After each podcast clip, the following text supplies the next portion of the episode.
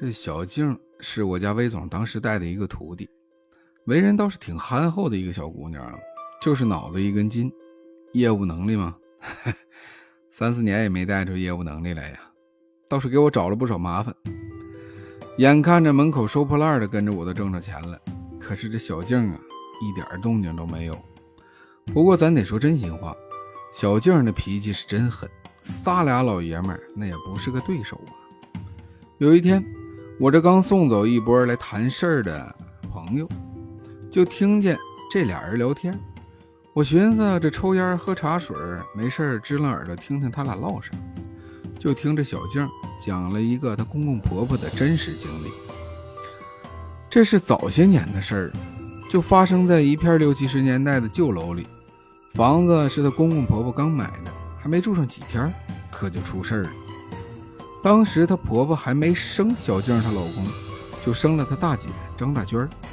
小静她老公公老张头是个汽车司机，跑长途运输的，经常出门在外，而且也就经常留下这么媳妇儿和几个月大的大娟子在家里。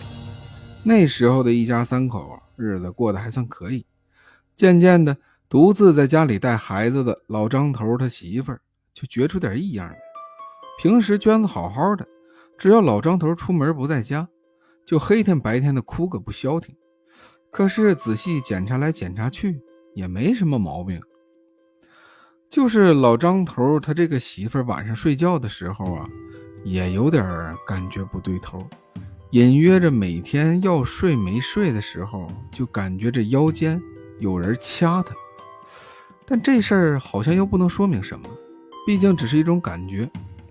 他还以为是床没铺好，还是有虫子怎么的。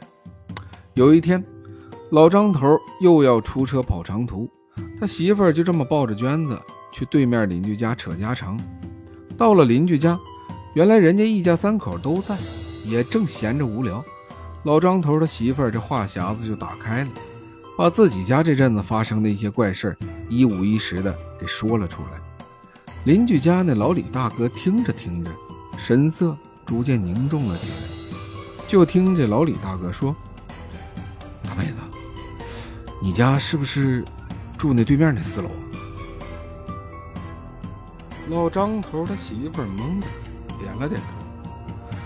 哎呀妈呀，你俩可不知道啊，大妹子，咱俩脚前脚后。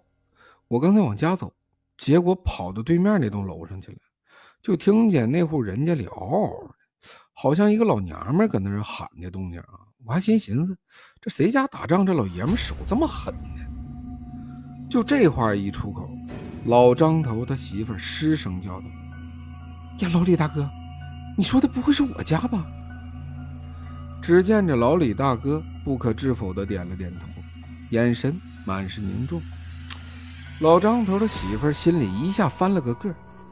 这老爷们今天刚走，而且俩人也没吵架，更何况那年代的楼隔音也不好，真要是有干仗的事儿，别说对门的邻居，就是整栋楼啊，怕都听得真凉的。那老李大哥听见的是怎么回事？三个人都沉默了，还是老李大哥率先开的口：“大妹子，你也别害怕，你刚才说只要老张头不在家。”你就睡觉，觉得有人掐你后腰是不是？老张头的媳妇儿惊恐的点点头，像是不愿意回忆起那些让人后背发毛的鬼。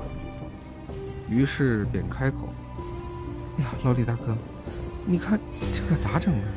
我家老张不在，我们这孤儿寡母的。”说着就有点要掉眼泪的意思。老李大哥也是个热心肠。而且自己媳妇儿跟这邻居大妹子平日里处的也不错，于是咬咬牙说：“哎，这事儿晚上我去看看。今天你就跟你嫂子在我家睡，我倒要看看这么个年代，还有什么敢闹要做官的。”说罢，他就转身回房间收拾了一些必要的东西。老张头的媳妇儿就愣愣地看着老李大哥和他媳妇儿，半晌也说不出话。原来这老李大哥平时不太露他这能耐，这人年轻的时候跟师傅学过瓦匠，也是正经有师傅有传授的传统麻将。咱们总听说呀，鲁班一生收了仨徒弟，石匠、木匠、瓦匠，这传承到这老李大哥这儿，可就是几百代了。老李大哥自己也承认，他们门有手上活和手下活。手上活就是点料、制砖、和灰、吊线、砌墙这些，而手下活可就是不为人知的秘法了。他只是随便说了几样，其中一项就是他们有一种手下活，能看出墙里有没有东西。具体怎么弄，这个就没法外传了。老张头的媳妇儿一看大哥要出手。便急切恳求，一定要帮忙到底，不然这房子也没法住了。约摸着吃了晚上饭，几个人唠了一会儿嗑，老李大哥就收拾东西往那边去了，还转身做出噤声的手势，意思你们都别在意我干什么去，消停待着就行。毕竟没隔多远，也就几分钟，老李大哥就到了，四下瞅了瞅大门，又用手里的钉兰尺量了一量。心中有了合计，可这一进屋，老李大哥就觉得头皮有点发炸，心里合计：这他妈屋里没东西都怪。于是便四下撒嘛，不时用锤子敲敲这儿，敲敲那儿。楼房嘛，也没什么特别的，一家一户中啊，总有几堵挺厚实的墙。哎，对，那是承重墙。当他敲到主卧室挨着床那块时，老李大哥停下来了。心想，就是这儿，这里肯定他妈有东西。眼下老张头没在家，家里也没个主事的。老李大哥就在屋里各个区域点了香，并叨念了一番，又在屋子正中间放了一把斧子，斧子头就指着卧室那面墙。心驾便退出了房子，可关门的一瞬间，身上炸毛的感觉就消失了。嗨，这老李大哥也只能摇摇头回家了。回到家之后的老李大哥也没声张，只是说：“嗯，大妹子，这几天你就在我们家凑合几天，我去单位住。等你们家老张回来了，咱们一起回你家。你现在什么都别问，也什么都别想，你更不能回家，要不然呢，怕这孩子有什么不测呀。”老张他媳妇倒是听话，也不问。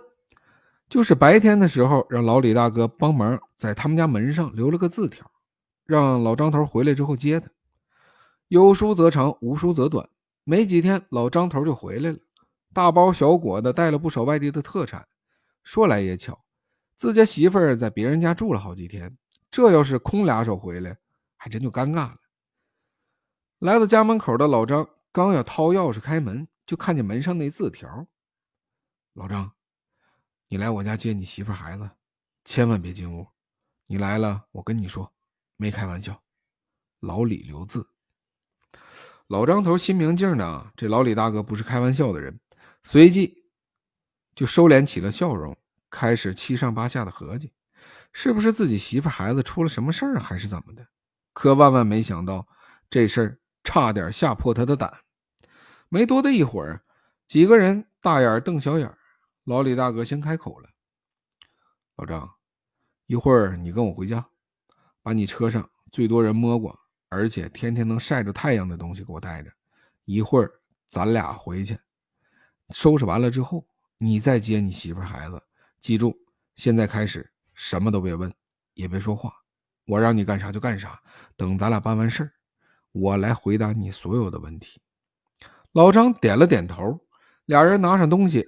就往老张头家赶，一转眼，俩人已经进了屋，来到了床前。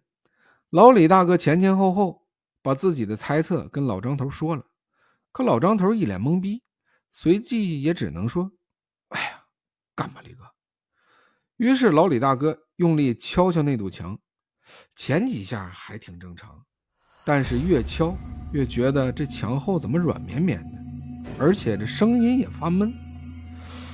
没有凿在水泥石头墙上的那种感。就在老张头要松口气，以为没什么事儿的时候，老李大哥这一锤子就把墙上一大片水泥给凿了下来。紧接着，俩人就看到了一个惊人的场面：墙里有一条完整的手臂。老张吓得一下子就瘫软在地上。那个年代没几家有电视机，这种事儿也就手抄本的小说里能看见。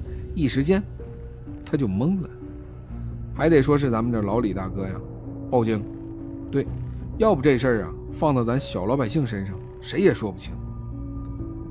过了不多久，警察同志也到了现场，收集了证据之后，准备立案调查。这左邻右舍一听到这消息，纷纷过来看热闹。很快，住在这栋楼里就都传开了这件事儿。紧接着，由于各种原因，这栋楼的住户搬走的搬走，卖房的卖房。这事儿的后续啊，还是听有消息的人透露的，说这房子经过调查，室内外多处墙面内发现了人体的骨骼和毛发，以及一些无法辨认的组织。一时间，整个小区人心惶惶。但是随着后来事情慢慢被淡忘，没几年，那片旧楼也就拆了。听说后来改成了一个公园